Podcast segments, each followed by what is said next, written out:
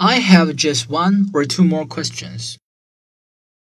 Before we finish, I have just one or two more questions.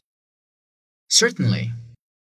May I ask, why do you want to leave your present job? The truth is that I like to work in a larger company that offers more opportunities for growth. I understand. And when would you be available? Well, let's see. I could be available in about three weeks.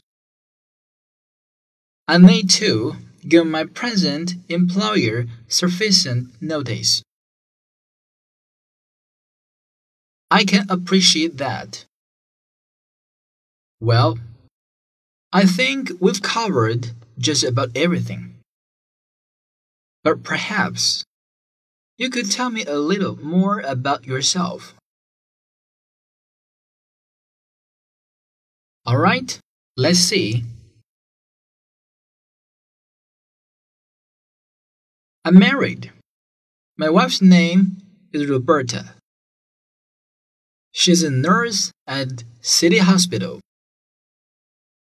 We've been married for 13 years.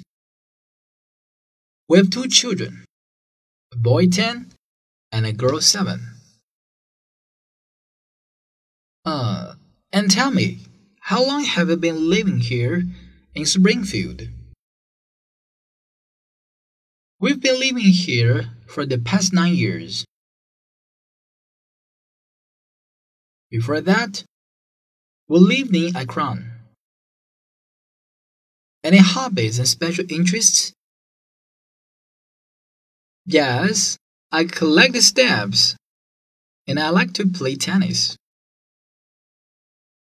Oh, that's interesting.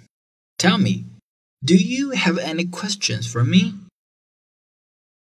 Yes, as a matter of fact, could you tell me about the work schedule? Yes, the workday is from 9 to 5, with a one hour lunch break at noon. And may I ask about the salary? Oh, I didn't mention the salary? No, I don't believe so. The salary is $25,000. And may I ask about vacations and sick leave? Yeah, of course. Employees receive 10 days off per year for the first three years, and 15 days off per year after that. Also, employees earn one day of sick leave per month. And finally, can you tell me about company benefits?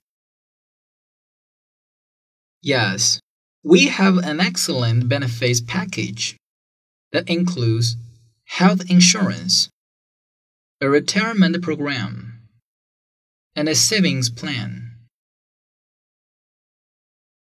That sounds very complete. We try to take good care of our employees. Any other questions? No, I don't think so. I really appreciate the time you've taken to talk with me. My pleasure. You'll be hearing from us shortly. Thank you very much.